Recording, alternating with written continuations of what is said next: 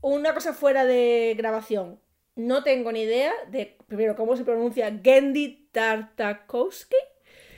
Sí, Gendy Tartakovsky, sí. Lo has, hecho, lo has hecho bien. Si lo haces más rápido, mejor, pero vamos, está bien pronunciado, sí. Ah, pero ¿qué es grabando? Hay que grabar. Vale, pues estamos, estamos todos, Bernat. ¿Estás preparado para hablar castellano durante dos horas? no lo he hecho nunca. Challenge. This is the way. You can't handle the truth. You come at the king, you best not miss. That belongs in a museum. You lose. Good day, sir. Este no es el podcast que estás buscando. Bueno, eh, bienvenidos, bienvenidas y como se dice en catalán, eh, este no es el Pues bastante parecido. Aquest no es el podcast que estabas buscando. Ahora llega más lejos. Bueno, eh, bienvenidos a este podcast tan caótico de hoy. Como veis, tenemos un invitado especial que presentaremos en un momento. Pero aparte de eso, tenemos a Antonio y Jaime como colaboradores habituales. Un saludo, un saludo a vosotros cuatro que nos estaréis escuchando. Y bueno, como decimos, tenemos un, invitado especial que casi va a ser la dinámica, la tónica de cada capítulo. Intentaremos traer a, voces nuevas o incluso a gente que ha venido antes a hablar de cosas que le gusten. Y tenemos en este caso a Bernat. ¿Qué tal? ¿Cómo estáis? Encantado de estar aquí. Como siempre que, hablamos de Star Wars, eh, la pregunta que hacemos siempre es, eh, Bernat, ¿cómo empezaste tú en Star Wars y cuál es tu, historia personal. Bueno, yo empecé con Star Wars de bien jovencito, cuando tenía 4 o 5 años, viendo La amenaza fantasma en el cine, porque se estrenó en el 99, soy del 94, así que mm, crecí con las precuelas.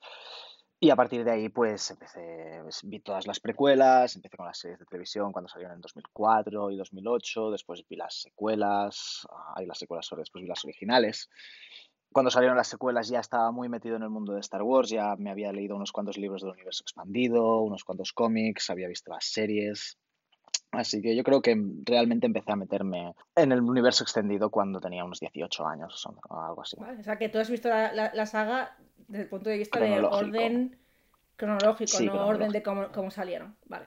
Es ese salto generacional entre nuestra generación que lo vio originales precuelas a los que las vieron precuelas eh, originales. A mí me gustaría, me gustaría preguntar que, cuál es la, diferencia de percepción que tienes tú, porque es que mm, siempre he tenido curiosidad por saber cuál es la cómo, lo ven la saga los que lo han visto de manera cronológica. Yo creo que en, Star Wars hay dos big reveals, hay, hay, dos giros de guion muy grandes en todas las sagas de Skywalker, que es ah, cuando descubres que Darth Vader es el padre de Luke en la quinta película y cuando descubres que, si no has visto las anteriores, cuando descubres que Anakin es Vader en la tercera película. Yo creo que para un niño que no se fija en los detalles sutiles de las precuelas, que no son tan, sutiles si tú ya has visto las originales antes, pero si no las has visto, no te vas a fijar en todo el politiqueo y en los detalles sutiles de cómo se está orquestando la caída de la República y la caída de la Orden Jedi. Y yo creo que el, giro de guion cuando te das cuenta de que Anakin cae en la oscuro es, es bestial, es muy grande. Y a mí me gusta mucho. Yo creo que, que, tener la suerte de haber empezado por las precuelas, aunque después tuve que ver las películas antiguas antes, mm, yo creo que estuvo bastante bien. Además es un punto de vista de alguien que empezó de niño, que no como por ejemplo que teníamos a Ruth, que también las vio de manera cronológica, pero las vio de adulta. Ya es una, percepción diferente. Sí, pero es que nosotros, claro, nuestra generación de, de, trilogía original, cuando veíamos el episodio 1 y 2, nosotros estábamos como, este no es mi Vader. Por supuesto.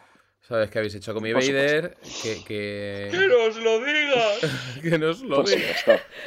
También rellenábamos huecos, ¿no? Como que y, todo lo que, lo que comentábamos en, creo que fue en el, episodio 1, comentábamos que, que llega un momento en que eh, los guiños son claramente para que los pilles. Están muy, muy obvios para gente que, que lo va a pillar. Pero para un niño de cuatro años, pero Sí, la génesis del codazo en, el, en la platea de cine. El codazo al, al de al lado. Sí. A ver, o sea, es la, es la razón de ser de las precuelas. O sea, es comprar de, uh, uh, lo pillas, lo pillas, este va a ser sí, sí, sí, sí. Uh, uh". Uy, has visto, es el mismo actor que el emperador en las originales. ¿Qué hace aquí? Uh, qué casualidad. Me pregunto, me pregunto si tendrá algo que ver.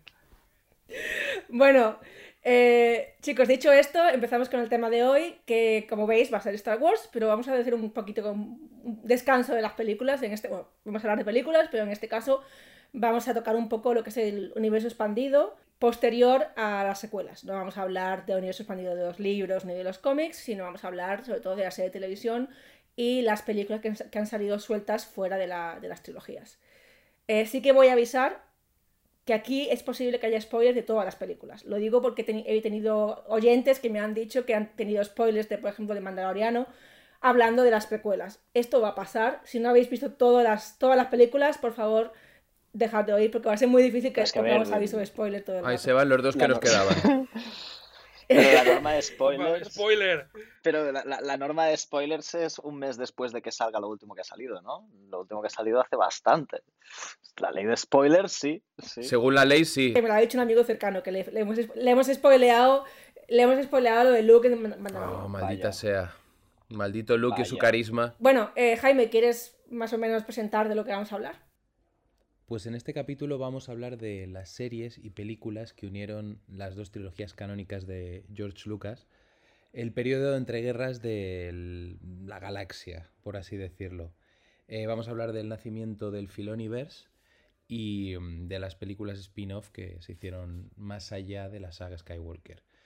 Estamos ante la era de la rebelión.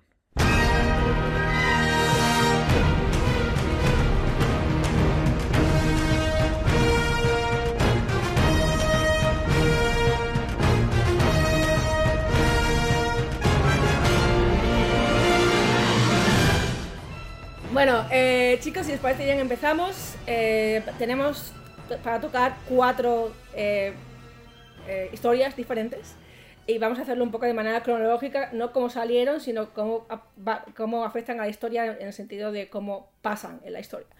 Entonces, vamos a empezar por The Clone Wars. En este caso hablamos de la serie de Filoni, no hablamos de la, de la serie anterior que salió. La buena. Eh, aunque, aunque no estaría mal tampoco comentáis un poco al respecto.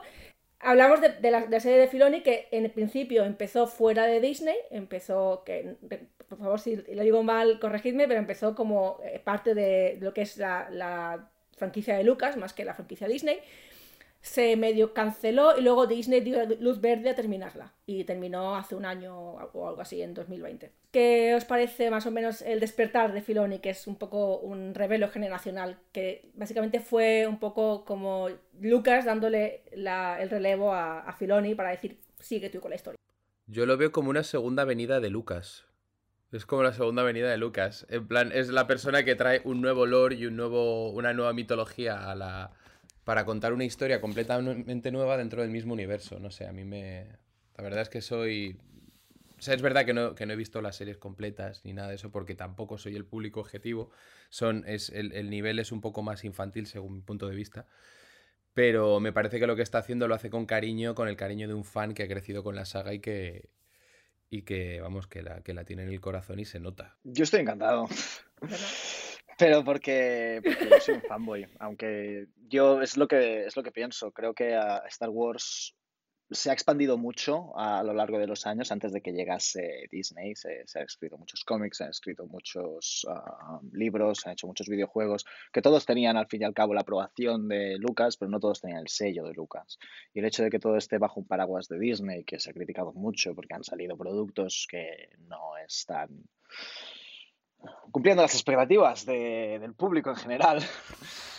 Ah, creo que creo que lo que está trabajando Filoni eh, es, un, fru- es un futuro prometedor.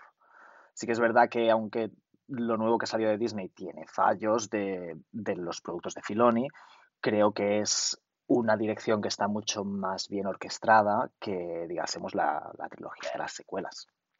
Y creo que es bastante prometedor. A ver. Yo no sé hasta qué punto puedo decir nada en concretamente de Clone Wars. Porque no me la he acabado. Eh, la serie la dejé en la tercera temporada no, y hay siete, así que no sé hasta qué punto puedo hacer cualquier clase de valoración crítica de una serie que, de la cual no he llegado ni a la mitad. Pero ¿qué te parece que exista como concepto de seguir con el universo? Pues tengo una, una sensación muy parecida con lo que tengo con el resto de productos mm, Made in Filoni, que es como en plan de. Digamos que la teoría, lo que, lo que está escrito sobre el papel, me parece más interesante que la ejecución. Me, me- me parece interesante desde un punto de vista, por así decirlo, abstracto. Me gusta la idea de hacer una serie que muestre las guerras clon. Me gusta que el personaje de Ahsoka, me gusta mucho el personaje de Ahsoka. Me gusta que muestren un poco más como la paulatina, la paulatina caída de, de Anakin dentro del lado oscuro. Me gusta la humanización de los soldados, de los soldados clon. Pero al mismo tiempo es como. Hay algo en la ejecución que no me acaba de encajar. Veo la, la ejecución igual un poco demasiado mecánica. No sé, como si fuese un poco. No sé, es que es muy difícil de explicar, pero es como me deja fría. La ejecución en general me deja fría. Quizás es un, es un producto bastante para niños, ¿no? Tiene.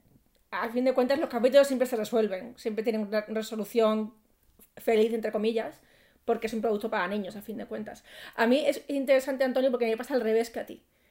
A mí como concepto, de primeras no me gusta, porque esto de que cojan, y si me oís en otro podcast, me voy a repetir aquí, eh, que cojan una frase de la película original, que es tu padre estuvo en la guerra clon, y saquen una serie entera alrededor de esa frase, para mí es un poco estirar el, el chicle de la franquicia. Pero, por otro lado, la ejecución me gusta. O sea, como concepto, el, coger un detalle y, centrarse en ello y dedicarse a hacer eh, guiños y guiños y referencias y referencias, a mí como espectador es algo que no me llama la atención porque es como, joder, dame algo nuevo, no me des continuamente referencia al anterior.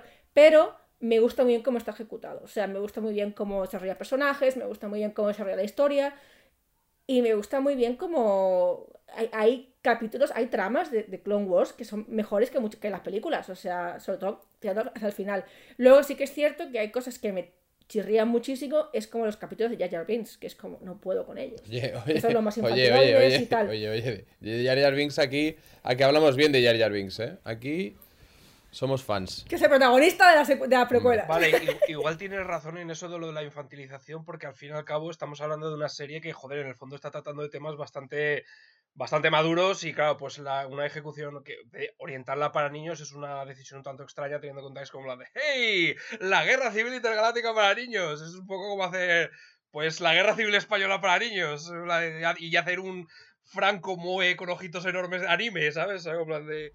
Sí, sí, pero eso entra dentro, entra dentro de la cultura americana de la, de la, mm, de la romantización de la guerra. Al mismo tiempo, creo que no es exclusivamente eso. Creo que también que es que la, ejecución me parece un poco como mecánica, como le falta pasión, que está un poco hecho mm, pintado por números, ¿sabes? En plan de... Pero yo creo que es eso, es, que cuando es una serie para niños tienes que tocar ciertos puntos y, acabar en cierto punto y acabar con cierta resolución. Sí que hay...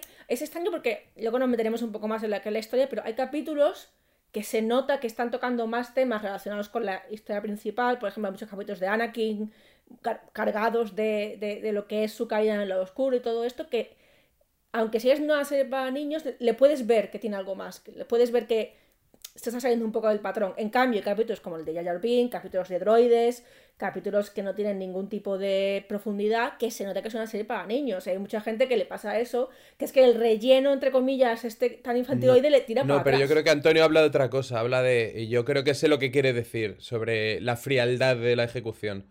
Yo es que, por ejemplo, pienso en otras series para niños que me gustan mucho, como puede ser, por ejemplo, Avatar, eh, de Last Airbender. Pero es que si escoges la mejor.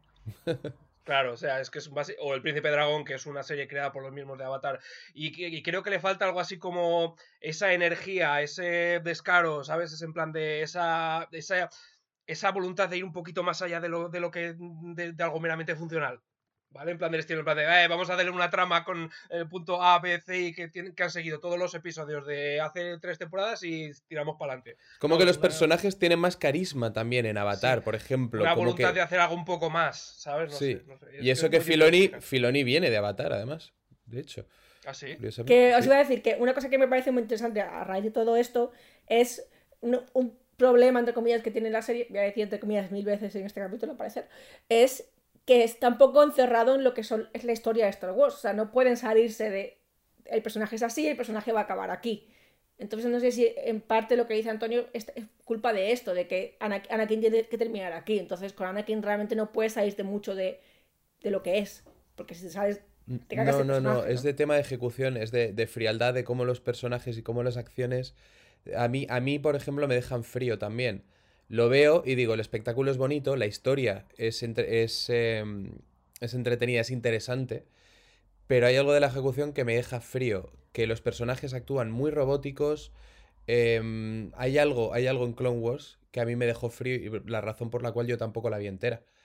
Eh, me vi la última temporada, eso sí, porque quería siempre, yo soy completista y yo quería ver un poco cómo era la conexión y cómo, y cómo iban a hacer esa conexión. Pero, por ejemplo, los, cuatro episodios de en medio de esa última temporada conmigo no encajaron en absoluto.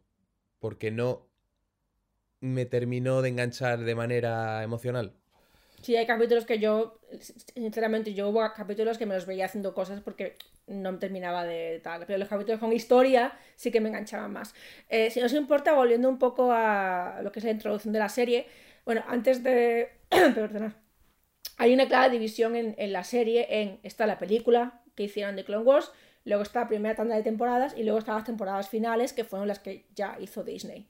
Eh, ¿cuál, ¿Cómo veis más o menos la diferencia entre estos, estos tres bloques? Sobre todo Bernard, que la ha visto entera. Bueno, a ver, yo mm, sí, yo creo yo veo un cambio de calidad entre las dos primeras temporadas y la 3, 4, 5. La 6 yo no la no, normalmente la, no la considero, porque es una temporada que está a medias, se canceló, se continuó en cómics.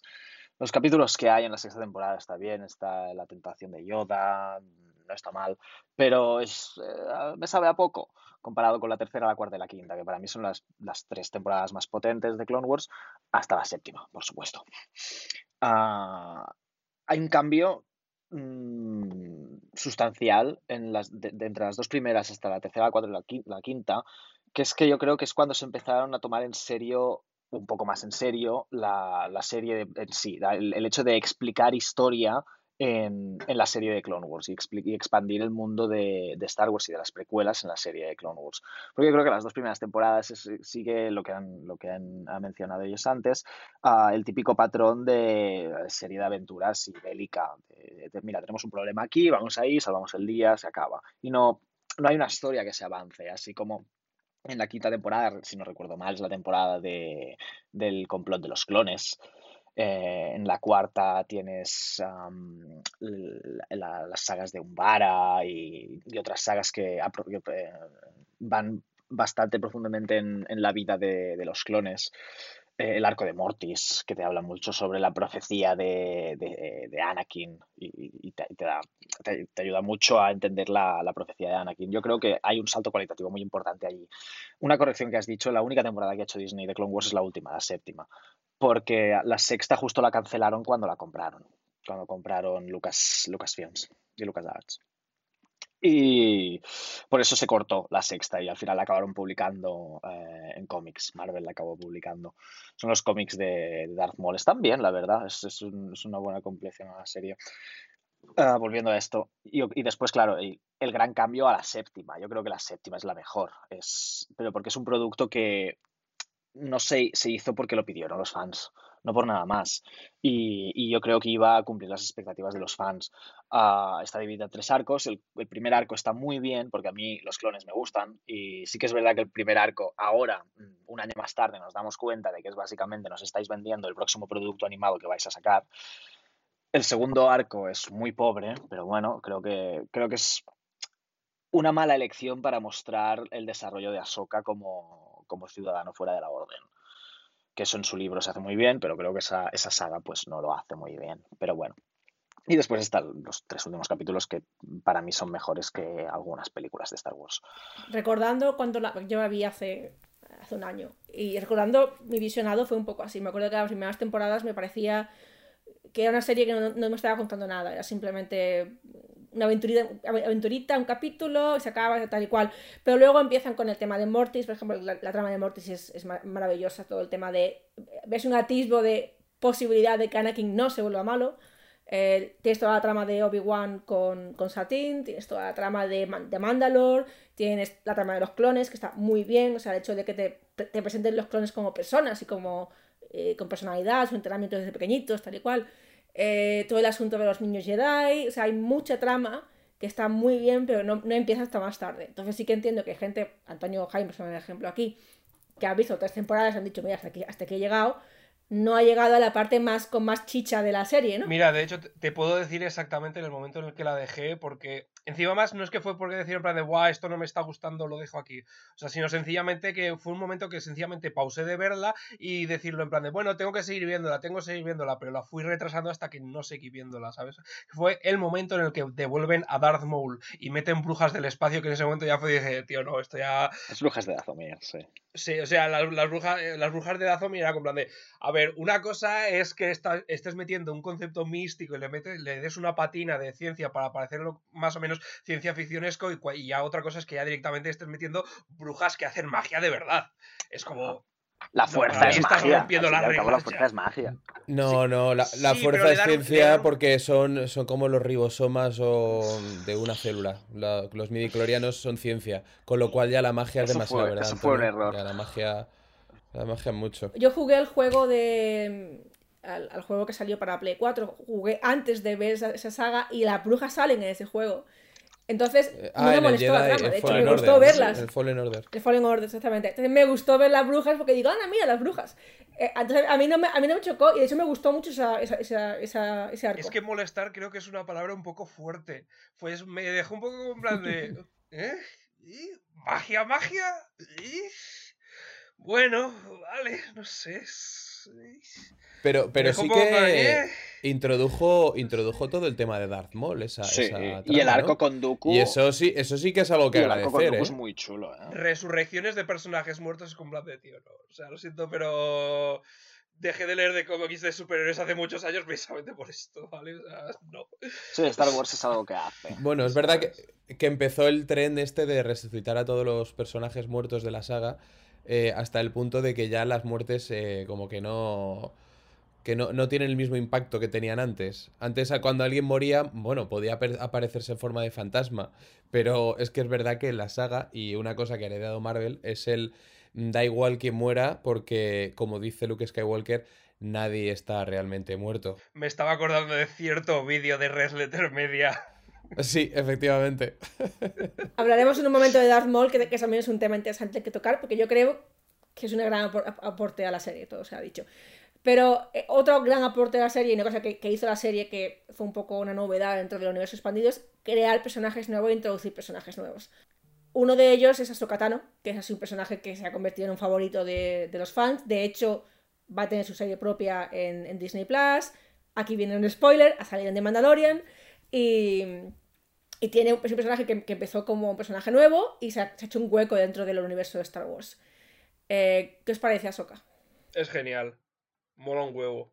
Me encanta. A mí me Es mi encanta. personaje favorito. es mi personaje favorito.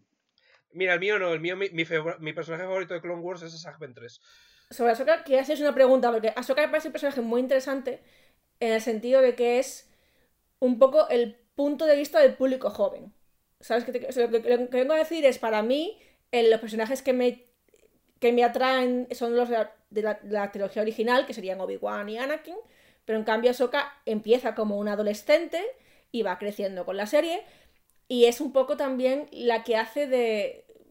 No juzga, pero es la que tiene el- un poco la, que cuestiona a sus maestros. Y creo que para mí funciona muy bien. Yo, Ahsoka es mi personaje favorito, como ya he dicho, porque creo que es un personaje que evoluciona muy bien. Es algo que, que creo que Star Wars muchas veces no se ha tomado la molestia en mostrar la evolución de un personaje.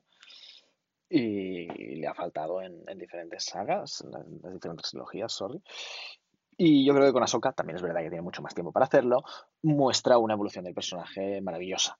Así que es verdad que a mí Ahsoka al principio no me gustaba porque creía que era un, un personaje que se había creado para atraer al público joven, sobre todo femenino, para atraer a las niñas a ver la serie y tal, y el personaje era una mierda de personaje en la primera temporada, pero yo creo que a mí Ahsoka me empieza a gustar desde el arco en el que ella eh, tiene una misión en la que le dan el liderazgo de su squad y lo pierde entero. Ah, le matan a, todo, a todos los clones. Y ahí es, creo que es un punto de, de- de- cambio del personaje. Vamos a, a empezar a tomarnos las cosas más en serio, porque que yo sea un brujo interespacial no significa que, toda la- que todas las personas lo sean y no significa que toda la gente pueda hacer lo mismo que hago yo. Y dicho esto, yo creo que es un personaje que evoluciona mucho. Creo que es un personaje que mm, realmente refleja lo que es, lo que debería ser un Jedi. Sobre todo en el momento en el que ella decide irse de la orden, cuando se da cuenta de que la orden Jedi no es lo que debería ser o no es lo que, lo que se creó. Y, y creo que, creo que eso, que tiene una, una evolución de personaje muy buena. Después, cuando la vemos en Rebels, la, la vemos aún más cambiada. O sea, creo que se ha hecho un error con, con Ahsoka, que es que se le ha dado tanta importancia a este personaje que se escribió un libro sobre, sobre este personaje y después se decidió cambiar. Se hizo un retcon, supongo que ya lo sabéis, en la, en la séptima temporada de Clone Wars. Se retconeó al final del libro, cosa con la que no estoy de- demasiado de acuerdo. Pero bueno, aparte de esto, Me resulta interesante algo que has dicho del arco de Ahsoka donde se equivoca y se da cuenta de, de todo esto, porque es un poco la- es Sí. lo, lo opuesto a Anakin, ¿no? O sea, Anakin no aprende de sus errores nunca. Anakin hace un error y dice, eh, y sigue para adelante. Pero Ahsoka es como un poco eso, ¿no? Como que va aprendiendo de sus Ni errores. siquiera eso, Enma. Anakin comete un error Y le aplauden. dice, ¿cómo? ¿Cómo? Pues ahora lo voy a cometer y, por peor todavía. Lo voy a volver a cometer y peor. ¿Sabes? Voy a confesar que he matado niños. Sí, bueno, pero a matar niños ya, ya hemos quedado en este podcast. Este es el podcast que hace apología de matar niños. El... Y de los nazis. y los nazis. Joder, ya ha llegado la, la palabra. No, pero, pero uno de los grandes aciertos de, de Ahsoka es, es eso, es- es, es la evolución paulatina, que ya sabemos que en Star Wars no son muy, muy dados a ella, porque, por ejemplo, la evolución de Anakin vino a trompicones, o sea, ya habían pasado 10 años, con lo cual había pasado de niño bueno a adolescente rebelde y de adolescente rebelde a puto eh, genocida. Pero, pero claro, a Ahsoka la vemos poquito a poco esa evolución. El problema que tiene Ahsoka, el único problema, y no es un problema del personaje en sí, es que es tan importante, significa tanto para tanta gente y tiene tanta influencia en la saga que su ausencia en las películas se nota mucho.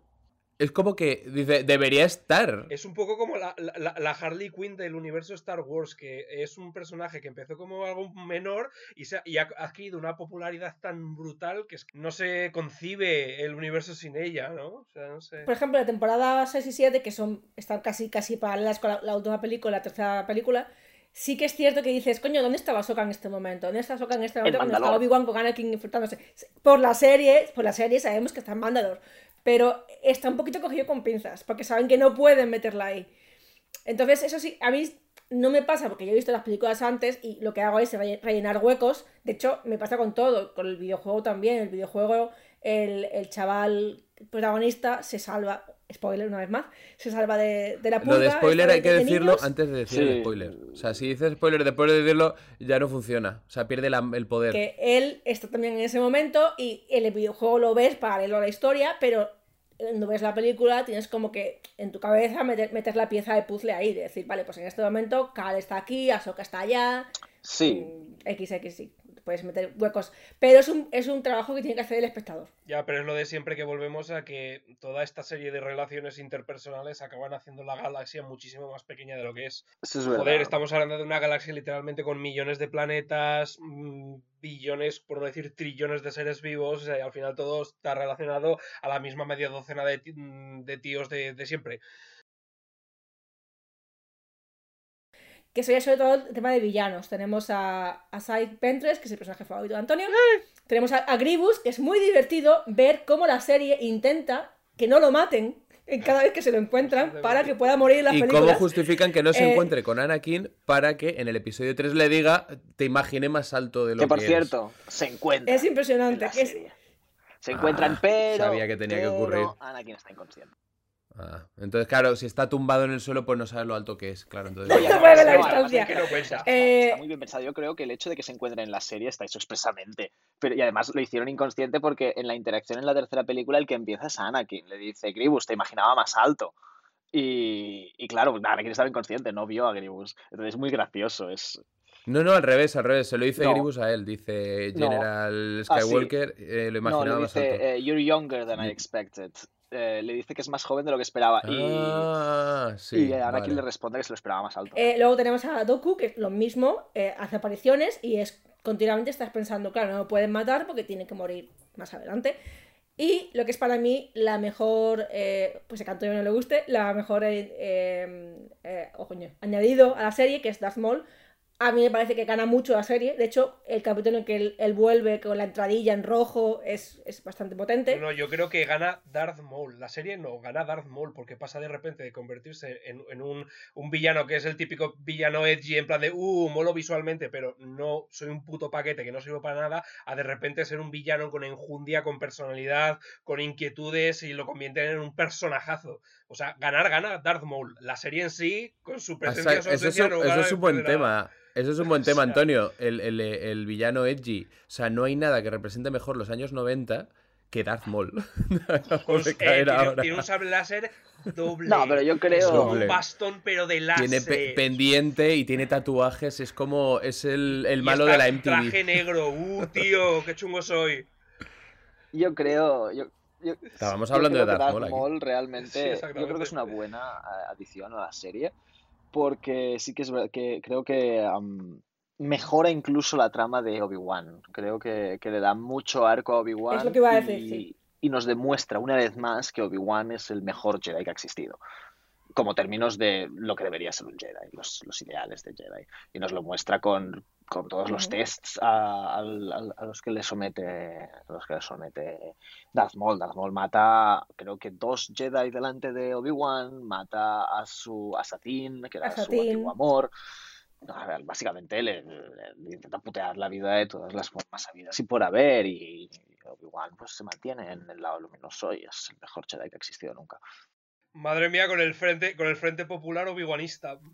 Eh, pero en general, ¿qué, pens- qué pensáis del desarrollo de personajes de la serie y cómo compara con las películas? Porque estos personajes también están en las Yo películas. creo que lo hace bien, yo creo que la serie hace un muy buen trabajo en ese, en ese aspecto, pero volvemos a lo mismo, es una serie que tiene muchos episodios, tiene mucho tiempo para explicar sobre personajes y yo creo que profundiza mucho sobre personajes a los que realmente las películas no tiene tiempo de darles tanta importancia.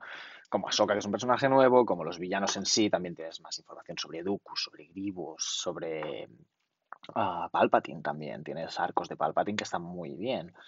Mm, Ah, los clones. Por supuesto, le da, le da profundidad a los clones esta serie. Es algo que a mí me parece maravilloso. Hay, hay un meme que corre por, por internet que me encanta, que es el, el- cuando sale la, la orden de ejecutar la orden 66, ves ah, una imagen de una persona así llorando con una pistola y al lado Rex, y otra vez una persona pegando tiros al aire y al lado Cody. y dices, pues más o menos, está bien eso. Pero, pero es Sí. eso, que dé tanta profundidad los clones está bien. Lo del chip me parece, al fin y al cabo, una excusa barata bien ejecutada.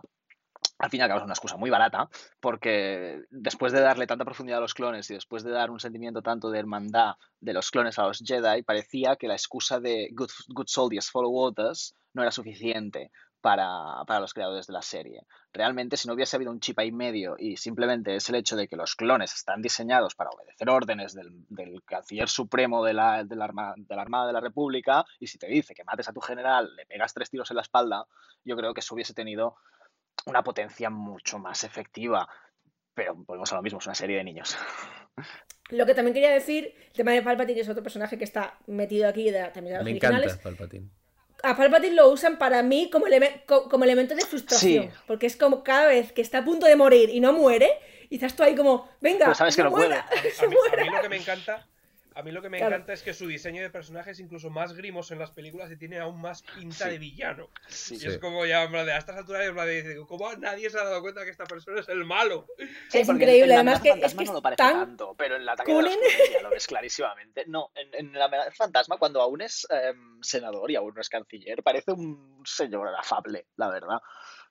Sí, es un señor afable. Pero lo que decíamos en el capítulo del ataque de los clones, desde, desde que empieza la película, lo primero que hace es, oh, mm, senadora Paz, me ha tenido sufrido usted un horrible accidente. Menos mal que no le ha pasado nada. Habría sido una pena haberla visto explotar en un millón de, mm, polvo de estrellas. Sí. Pero sí, estoy de acuerdo contigo. eh, en la, para mí lo mejor de las guerras clon, y es verdad que no lo, no lo he seguido del todo, pero lo entendí en la última temporada, que es, se me ponen los pelos de punta de pensarlo, fue desarrollar la personalidad de los, de los clones y la forma, y spoiler alert, en la que lo terminan con una soca no queriendo Eso matar a nadie. Es muy duro, ¿eh? Es Sufriendo, muy duro. su- sudando sangre para no matar a nadie. Y mientras tanto tú piensas que paralelamente Yoda está mm, viviendo el time of his life, destrozando colores. O sea, yo, yo me imagino, yo me imagino a Ahsoka como el típico jugador de Deus Ex que quiere, que quiere pasarse el juego entero haciéndose una pacifist run sin matar a nadie, ¿sabes? mientras tanto Yoda Yoda está en lleva- CPA. Con chetos. Con chetos. Y ahí Ahsoka en plan de venga que tengo que conseguir el trofeo, joder. Sí. ¿Qué os parece el humor en la serie? El de Obi-Wan muy Eh. bueno porque Eh. es, es ah, ácido. Además, Obi-Wan, cómo está hecho, consigue que no eches de menos a Ewan McGregor, que es. Que es una cosa para ti bastante imposible, ¿no? Para mí es. no, no, pero está muy bien hecho. Yo, yo para creo que mí el de es Obi-Wan está muy bien. Creo que el de Ahsoka y Anakin no. Creo que no. No, no tienen un humor que digas, wow. A mí me sacaba de quicio. Sí, Me sacaba de quicio Sí, su, un poco. su relación de banter de que era Sí, como, sí. pero por favor, ella poniéndole motecitos. sí, no, no. No me llegaba, la verdad. Yo creo que eran más los sidekicks y Obi-Wan. Sí. Y bueno, después ya los capítulos de Jar Jar Binks, ¿no? Todos sabemos que son hilarantes. Joder. Eh, yo creo que el, el humor muere Sí. cada vez que aparece Jar Jar Binks. Sí, por supuesto. No por gatitos, supuesto. muere el humor. Yo nunca he visto el humor y a Jar Jar Binks en la misma habitación, es verdad. Algo, algo pasa. no, son, no son la misma persona. A mí ¿Antonio? es que sencillamente no me parece el humor de la serie me deja completamente frío. No, directamente no me hace gracia. O sea, es con plan de la serie, Cada vez que alguien intenta hacer un chiste, lo máximo que consigue sacar es una mueca, una mueca de dolor en plan de. A ver, ve- volvemos a decir que es una serie para niños. Los niños se ríen con, con los, eh, los clankers, los droides, eh, cuando, se, cuando dicen Roger, Roger, o cuando le cortan la cabeza. O sea, es un poco lo que- Sí, sí, es que es buenísimo, son buenísimos. O sea, tie- A ver, Emma, tú me conoces. Tú me conoces, tengo un sentido del humor completamente estúpido. ¿Vale? O sea. por eso te tienen que gustar los Sí. droides. No, no, sí, es, es lo que vengo a decir. Los droides son, son un, mu- un muñeco con voz de pito, porque es lo que hacen. es- están ahí diciendo Roger, Roger, y luego dicen alguna tontería. Hombre, a ya lo que me refiero es que, ¿sabes? Sabes que mi- mis baremos del humor son bajísimos. O sea, el hecho de que no me ría es, no es un buen indicador. O sea, me, ri- me río, me río, me río con cosas, me río con las cosas más estúpidas que existen. Me, me has visto reírme con cosas que nadie más ha reído en la habitación. ¿Vale? Cada vez, que juga- cada vez que jugamos a cartas contra la humanidad y yo me muero de la risa con cosas que nadie más se ríe. ¿Vale? Pero ¿por qué no somos monstruos, Antonio? No somos absolutos monstruos horribles.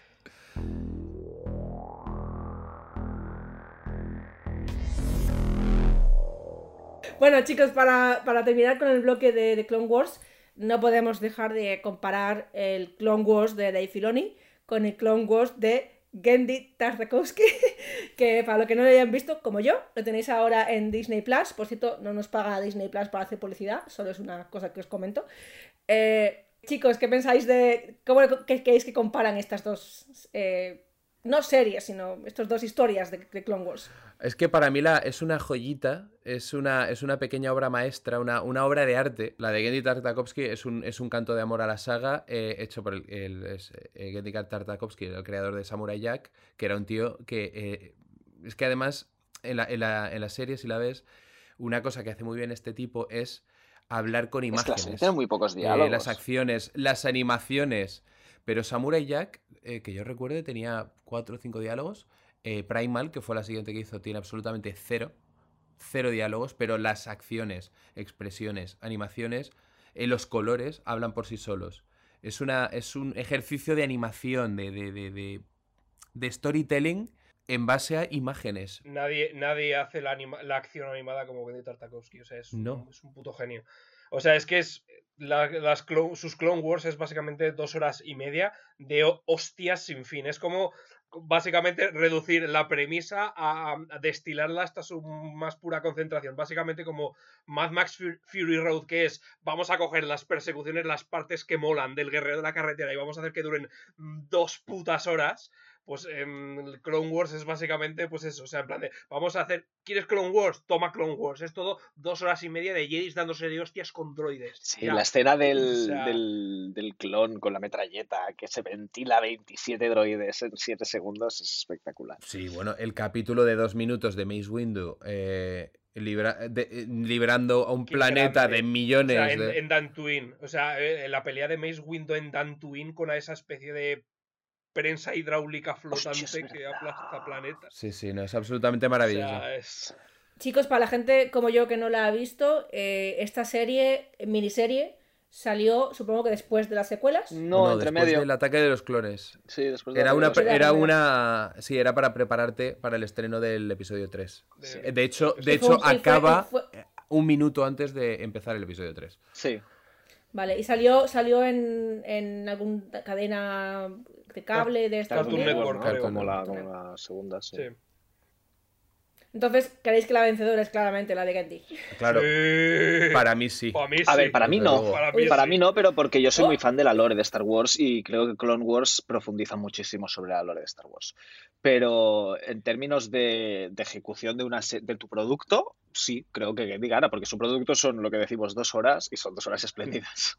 Va- Vamos a ver, estamos de acuerdo en que las, las dos son muy buenas y, vamos, estamos de acuerdo que las dos tienen sus virtudes y tal, pero yo creo que sería justo eh, diferenciarlas, porque como las dos se llaman Clone Wars, eh, llamarle a la de Gendy Tartakovsky Clone Wars la buena y luego la otra la mala. Sí, Clone Wars la mala, como las, como las coreas. Como, los- Sí, como las la coreas. Corea- sí, sí. La Corea buena. Otra forma, otra forma de llamarlo es, eh, eh, eh, esto lo digo desde mi entendimiento de que la de Gandhi se habrá convertido en Legends, ¿no? Porque ya no Es será canon Legends, dentro de... es Sí. Legends, sí. Es leyes. Y esto entra un poco al tema de la decisión que tomó Disney de convertir el, el canon antiguo en Legends y empezar con el canon nuevo que se llama canon, que toca ca- tanto libros como cómics como series. ¿Qué pensáis un poco de esa decisión y cómo afectó al, al universo? Me la quiero imaginar, perdona, es que acabo de pensar justo en esto. Me la quiero imaginar como, sabéis que durante las épocas de guerras, en la guerra, en la Segunda Guerra Mundial fue muy famoso eh, Capitán América como elemento de propaganda y eh, bueno, Antonio y yo estamos trabajando en un proyecto también sobre la Guerra Civil Española y la cosa es que durante esto, Publicidad. es- esto-. Capitán Ibérico. En estos. Capitán Ibérico. En, estos, en esos momentos siempre se utiliza pues, los cómics, los dibujos las, y las obras audiovisuales para hacer campaña. Y, y he pensado en un momento eh, que a lo mejor la de Gendy Tartakovsky podría ser la serie animada que ven los niños en la de las guerras clon de Dave Filoni. Los domingos, los sábados y domingos por la mañana se pone la televisión y ven las grandes aventuras de Obi-Wan y Anakin Skywalker en las guerras clon. Eh, y me parece una idea que no es o porque sea, sea que la mía, de es maravillosa. es, es, es Legends para nosotros, pero canon dentro de la serie. Sería, el, Yo creo sería que lo que ven los la niños Sí, como resumen de las aventuras sí, de ellos en la guerra. La, se- la serie de propaganda que ven los niños dentro del universo Star Wars. Sí, Vale. me gusta. me Me parece gusta la que, teoría. me parece Acep- que aceptado como la. Me gusta mucho Eh, la y bueno, ¿qué pensáis? Ahora sí que pensáis de la separación de canon y Legends. Pues, a ver, yo es que me parece una decisión que, por muy polémica que sea, me parece que era la, la única decisión posible que iba a tomar Disney. Sí, Una vez se, se- se convirtió se convirtió en propiedad de Star Wars de Disney. Es como en plan, ¿de qué va a hacer Disney? Va a decir en plan sí, sí, voy a seguir el canon que se ha formado durante décadas de universo expandido. Y no, pues no, voy a hacer que todo el universo expandido no sea canon y cogeré las cosas que me gusten iré picando, ¿sabes? En plan de, esto, esto es buena idea para nuevo canon, esto no, que den por culo. O sea, es que es lo normal. Yo, yo creo, no sé, no sé vosotros, pero yo he consumido mucho material del universo expandido. He leído muchos cómics, he leído, creo que todos o casi todos los libros que son pre-precuelas, todo lo que es antes de las precuelas. Y yo creo que se ha perdido much- muy buen material y se han quitado de encima muy mal material también. Es verdad que es verdad que hay mucho material que es una mierda, muchísimo, pero hay mucho material que es bueno muy bueno. Por ejemplo, el, el Throne antiguo es el, el Throne de Legends. Eh, aún no hemos hablado de Throne, supongo que hablaremos luego en, Rebels, pero es un personaje que el de Legends es uno de los mejores personajes de Star Wars, que el que escribió Timothy Zahn. Y Rebels lo pervirtió un poco. Yo creo que el, el personaje de Rebels, dentro de todo lo que puedes expresar dentro de una serie de niños, es muy bueno, pero sí que es verdad que se pierde una esencia muy importante del personaje de Throne que se recupera un poco en los libros de Disney, de, de Throne, pero que no es lo mismo. Ah, ¿Qué más? Se ha perdido la, la trilogía de Bane. A mí la trilogía de Bane me parece espectacular. Caballeros, caballeros de la antigua Eh, república. Maravilloso. Maravilloso. Eh, Knight Errant, que no sé cómo se debe llamar eso en español, el, el bueno, caballero errante, algo así. Es- esos son cómics de una Jedi que vive sola en medio del Imperio Sith y va haciendo sus cosas. Es espectacular. O sea, se han perdido muchas cosas muy buenas, muchas cosas muy malas también. La trilogía de Bane a mí me parece genial. El libro de, Ple- de Plagueis, que es de, de James Lucino, es buenísimo y es un background que eh, liga súper bien con la amenaza fantasma y te muestra un- una precuela de Palpatine y de su maestro que creo que es necesario que se traiga al canon en algún momento y que espero y deseo que es lo que se haga con la serie de The Acolyte cuando la tengamos en 2023 o 2024, lo que sea. Espero que vayan por ahí. Y sí que es verdad que han adaptado mucho de todo lo que se ha perdido de Legends. Sí que es verdad que hay mucha cosa que se ha traído. Muchos personajes, ahora mismo no, no, me puedo, no, no os puedo decir alguno, pero en, en Rebels, por ejemplo, se ven muchas naves que salen en, en Legends, en, en los videojuegos, y, y creo que es un, un detalle muy bonito, la verdad. Pero se ha perdido más de lo que se ha ganado. Sí, pero es que es eso, es que eso me parecen solo detalles. Sí, O sea, es como, por ejemplo, sí. como y- cuando lo hablé, cuando lo hablamos en el capítulo del Mandaloriano, que dije que me a mí me había tocado la patata ver a los Dark Troopers, porque Ah, los claro, Dark Troopers. Dark Forces era mi, mi juego favorito de Star Wars de toda la vida, y claro, me tocó la patata, pero realmente, ¿en qué afecta eso la trama? ¿Qué, qué- en qué mejora la serie? En nada, es solo para decir, ay, mira, los Literal, sí. ¿os acordáis? No, y por Treintañeros?". eso yo creo que se ha perdido la historia de Bane, no es solo la historia de Bane. En los la trilogía de Bane explica por qué la República no tiene ejército durante las precuelas. Básicamente, es una república desmi- desmilitarizada. Y en la, en la trilogía de Bane se explica y se da una razón y se ve el porqué y se ve los errores que cometen y se ve cómo han sido manipulados por los Sith. Y es algo que creo que se ha perdido y que espero que lo recuperen en algún momento con la Alta República o con lo que sea. Pero sí que es verdad que se han dejado muy buenas cosas por el camino. Su- Suena muy interesante, la verdad. Sí, también, también creo que en la, eh, yendo a las películas, eh, por ejemplo, todo el- toda la trama que tiene Luke con, con, no sé si su mujer o su novia, lo- la familia de Han y Leia, Mara que sí que han recuperado un poco, que tienen dos, do- tienen dos Sí. niños, entiendo que uno se vuelve malo, otro se vuelve Sí, bueno, yo- pero que entiendo que, que han dejado un poquito con lo de Kylo, pero realmente se ha perdido mucha historia de ellos. Sí, ¿no? también tengo que decir, yo me metí con Legends justo cuando Disney compró a LucasArts y Lucasfilms y cuando hizo la separación de Canon y Legends. Y es verdad que todo lo que, todo lo que es Legends post Imperio no lo he atacado porque como ya lo han retconeado los de Disney, digo, pues no sé, es que me da rabia, ¿no? Porque quizá voy a encontrar un personaje que me gusta mucho como Mara Jade, que no he leído sus libros, pero he leído wikis a punta pala y se ve sus idas y venidas y creo que es un personaje que es una pena que se haya desperdiciado. Pero también es verdad que era un caos, al fin y al cabo era un caos muy grande el Legends. Sí que es verdad que lo de la pre-república estaba bastante bien organizado, pero todo lo que era post-imperio era, era bastante caótico.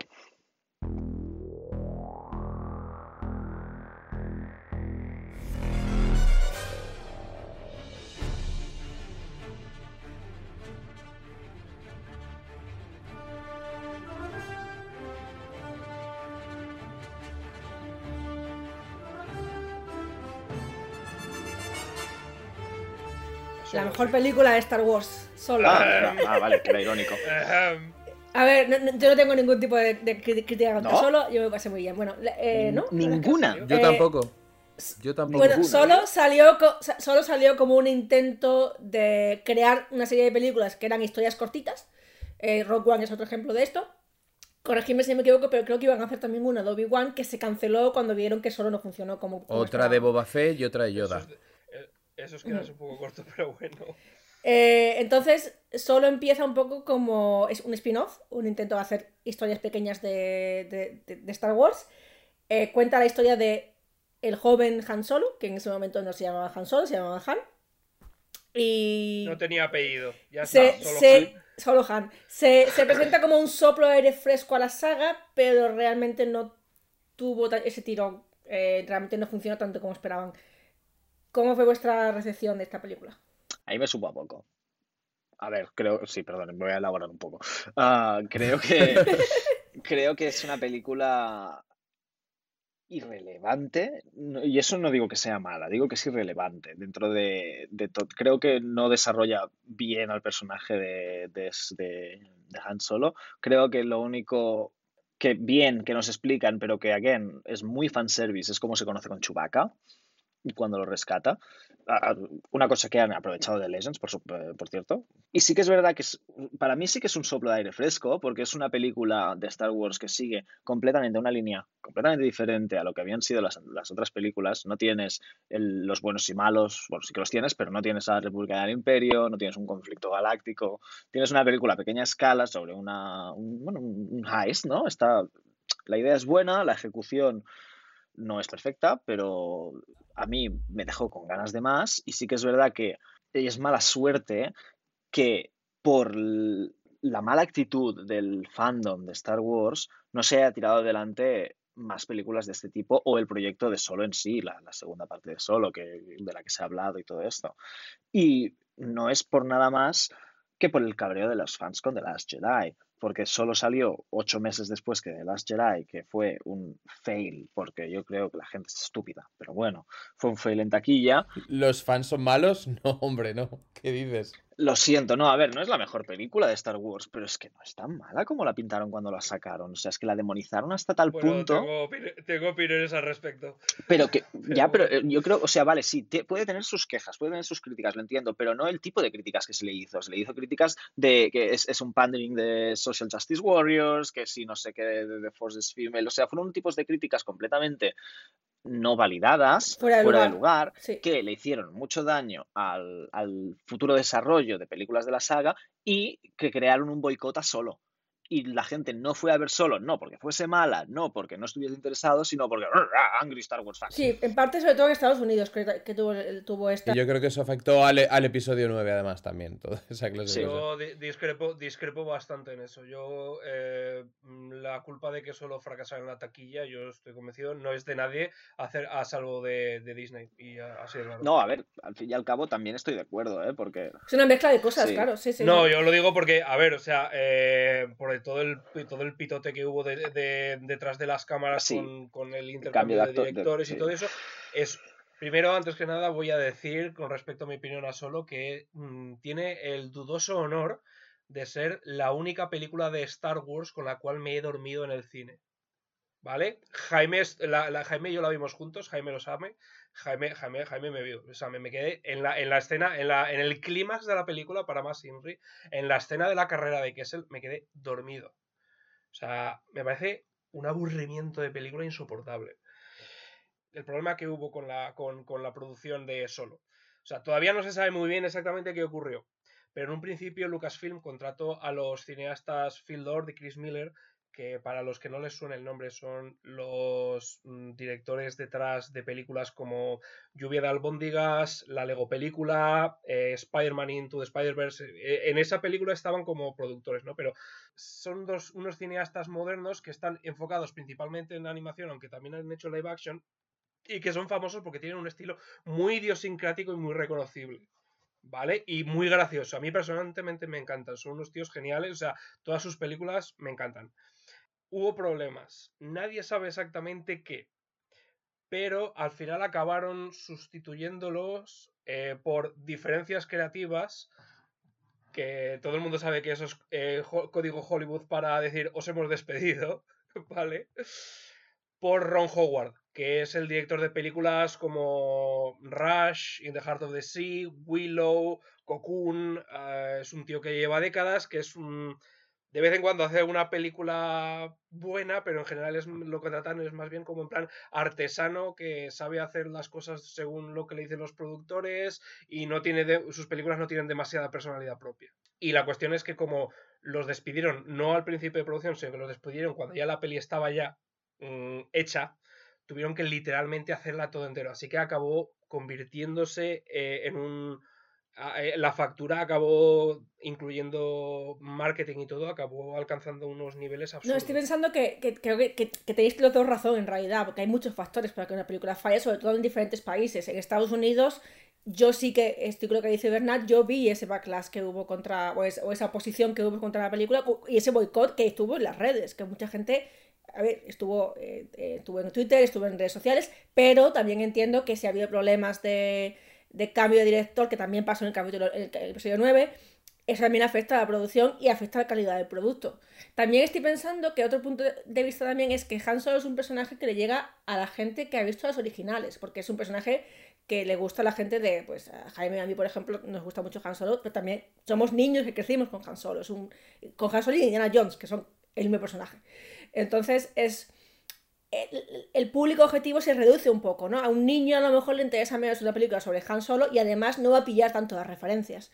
Por tanto, yo creo que fue una mezcla de cosas, ¿no? Fue una mezcla de, mal momento para el fandom, el público no era el, adecuado y la producción en sí tuvo problemas. Yo, yo es que tengo una opinión muy, muy clara sobre la película, el backlash, eh, cuándo vino. Eh, fue un conjunto de, factores, por supuesto. Eh, el hecho de pasar de, la película evento, que era Star Wars hasta ese momento, eh, las pe- películas originales y las precuelas era una película cada tres años y se esperaba como era lo más esperado de todo, de toda la historia. Era la película más, más esperada y, por la que se hacían colas, se- la gente fallaba el trabajo. Creo que cuando estrenaron La amenaza fantasma eh, hubo hasta eh, déficit en los Estados Unidos porque la gente dejó a trabajar para ir a ver la película. O sea, fue increíble. Eh, estás estrenando, estás estrenando Solo, que por cierto me hace mucha gracia pensar que la, la secuela de Solo se llamaría Solo 2. Em, eh, estás convirtiendo estás convirtiendo la película evento que es Star Wars en una película cada seis meses. Además, solo venía después de la mala repercusión, ya no tanto de taquilla, que es verdad que, la, recaudación fue muchísimo menor que la del episodio 7, pero, muchísimo menor, eh, a las malas reacciones de los fans. Y en vez de esperar un año para crear expectativa para ver esa película como, como en principio se había, se había preparado, cada película iba a ser, iba a ser eh, película, trilogía, eh, spin-off, trilogía, spin-off, trilogía. Pues lo dejaron a 5 o 6 meses. Con lo cual a la gente no le apetecía ver una nueva película. Una... Era un poco, era un poco demasiado, Sí, ¿no? la- a la gente no le apetecía ver una película que además, como ha dicho Bernat, era un poco irrelevante. Era una película eh, innecesaria en cuanto a... Es una historia que no necesitamos saber, que no nos va a aportar nada en absoluto, no... no... Son cosas que ya sabemos por el universo ex- expandido. De hecho, el universo expandido escribió el guion de esta película. O sea, paso por paso, todas estas cosas ya las conocemos por el universo expandido. Y son, son elementos que no necesitamos saber más allá de cómo conoce Han Solo a Chewbacca. Cómo consigue... ¿Y cómo se pone el nombre? ¿Y cómo se pone el nombre? Cuando se... A, ver, vamos a ver. Que me cago en la... Vamos a Ese ver. momento es de vergüenza ajena. Ese momento es de vergüenza ajena. Sí, claro. Sí, vamos a ver. A mí la película acuerdo, ¿eh? me gustó. Para mí es una película muy muy, bien, sí. entretenida. Es, una nueva- es una película de aventuras irrelevante en la que tienen que ir de aquí a aquí y pasas un buen rato. Sí. ¿Qué problemas tiene? Pues eh, un ritmo un poco extraño, es muy irregular en cuanto a estructura y en cuanto a, a tono por cómo tuvieron que regrabar la mitad de la película con un director completamente nuevo. Han quedado ideas de Philly Lord en la película que me parece que si se hubieran desarrollado habría sido la mejor película de todas, yo creo. Sí, es lo mejor de la película. Estoy, no tengo pruebas, pero tampoco dudas de que son las cosas que han quedado de, lo, de la idea original de Phil Lord. De, de Lord, de Lord Miller, sí. So- son bastante reconocibles, yo creo que, por ejemplo, en el momento en el que, antes del momento de vergüenza ajena del apellido de Han Solo, eh, cuando están en la, en la sala de, de reclutamiento de- del imperio, no, esta, es una frontera, ¿no? Sí, es una frontera, pero hay un vídeo de reclutamiento del imperio y utiliza la música, el Imperial March de John Williams como música de anuncio, de propaganda. Y toda esa clase como de detallitos son de Lord seguro, porque son grandes fans de la saga.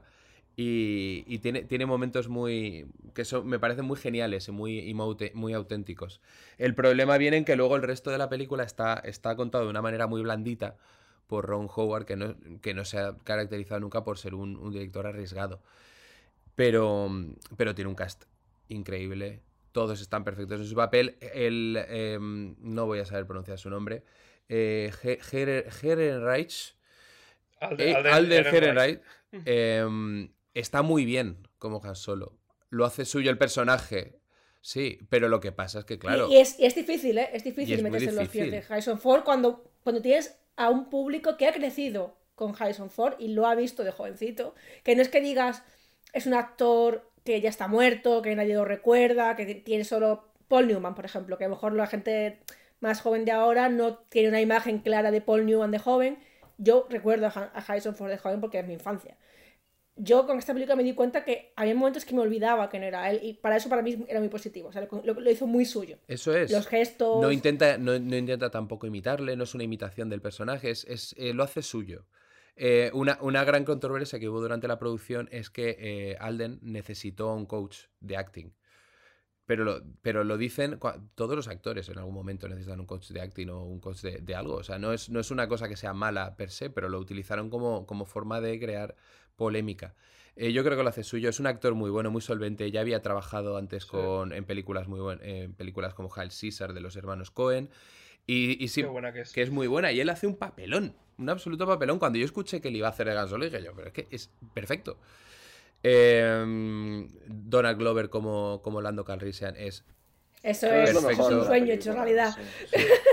O sea, todo. En to- mi opinión, lo mejor de la película es la droide anarcosindicalista. De claro. Phoebe Waller, también. eh, que, Claro. que venía de que venía de Fleabag, o sea, hace un, un papel increíble, o sea, es, es muy bueno. O sea, todo, todo, todos esos elementos están muy bien. Eh, Woody Harrelson, em, bueno, Emilia Clark, Emilia Clark hace lo que puede. Pero tienes a Paul Bettany. Es la hostia gratuita del Sí, día. es que Ya, Paul eh, Bettany, me Paul Bettany está muy bien también, que debería haber sido Omar Joe de, de The Wire, pero, pero no pudo por problemas de agenda. Habría sido, yo creo que mejor, pero, pero bueno. Y entonces, y y creo que el problema es que, que la historia era tan irrelevante que intentaron conectarla de forma muy forzada, metiendo a Darth Maul al final. Y no encaja, no encaja en absoluto. Que al final no saben muy bien para qué está ahí, pero bueno. No, no tienes ni idea, no Para- tienes ni idea, no tiene ningún Es, sentido. es, es el codazo en el cine, como decía Es el Jaime codazo en el es cine. Es el momento codazo. Es el, es el gif de, del el gif de Leo DiCaprio apuntando a, a- a la pantalla. Efectivamente. Y el gran problema de la película, para mí, ya os digo, es una película del oeste de as- asalto a trenes, de carreras contra reloj, es que el personaje de Han Solo, cuando lo introducen en el episodio 4, que supuestamente es la siguiente película que viene, canónicamente, o sea, la historia de él se desarrollaría en una trilogía y luego llegarías al Han Solo del episodio 4. Pero el arco que él sufre en, el, en la película es de buena persona a buena persona. Y es mala persona cuando empieza la. la- la- Y cuando empieza el episodio 4, él es mala persona. Es un pirata espacial. Y en esta película no. Traficante, sí. Es un traficante de especies y en esta película no. En esta película ya le dicen, Han Solo, eres buen tipo, únete a la rebelión. Y él dice, que es- y él dice como, no, quizá en un futuro. Ahora soy joven y quiero darle la mandanga. Cuando, pero cuando, cuando, sea me, cuando mayor... me interese, cuando me interese. Claro. Claro, sí, es lo- intentan hacerlo, hacer el clímax un poco así más moralmente ambiguo con lo de la, con lo de la, el duelo final con el personaje de Woody Harrelson, que es como en plan de, ah, ahora me tienes que matar, y eso por alguna extraña razón, a pesar de que te he traicionado, te hacen un personaje moralmente ambiguo. ¿Vale? Eh, pero claro, es como en plan de. No, lo ha sigue- salvado la rebelión. buena persona. Ha salvado la rebelión, ya. Sí, lo ha hecho por amor, ha ayudado a los, a los malos que luego resultaba que eran buenos, porque era, era Entonces, no, no encaja y termina la película diciendo lo que podría haber sido. He pasado un rato muy majo. Pensar en lo que podría haber sido me hace no disfrutar tanto esta película, ¿sabes? Es el problema que tengo.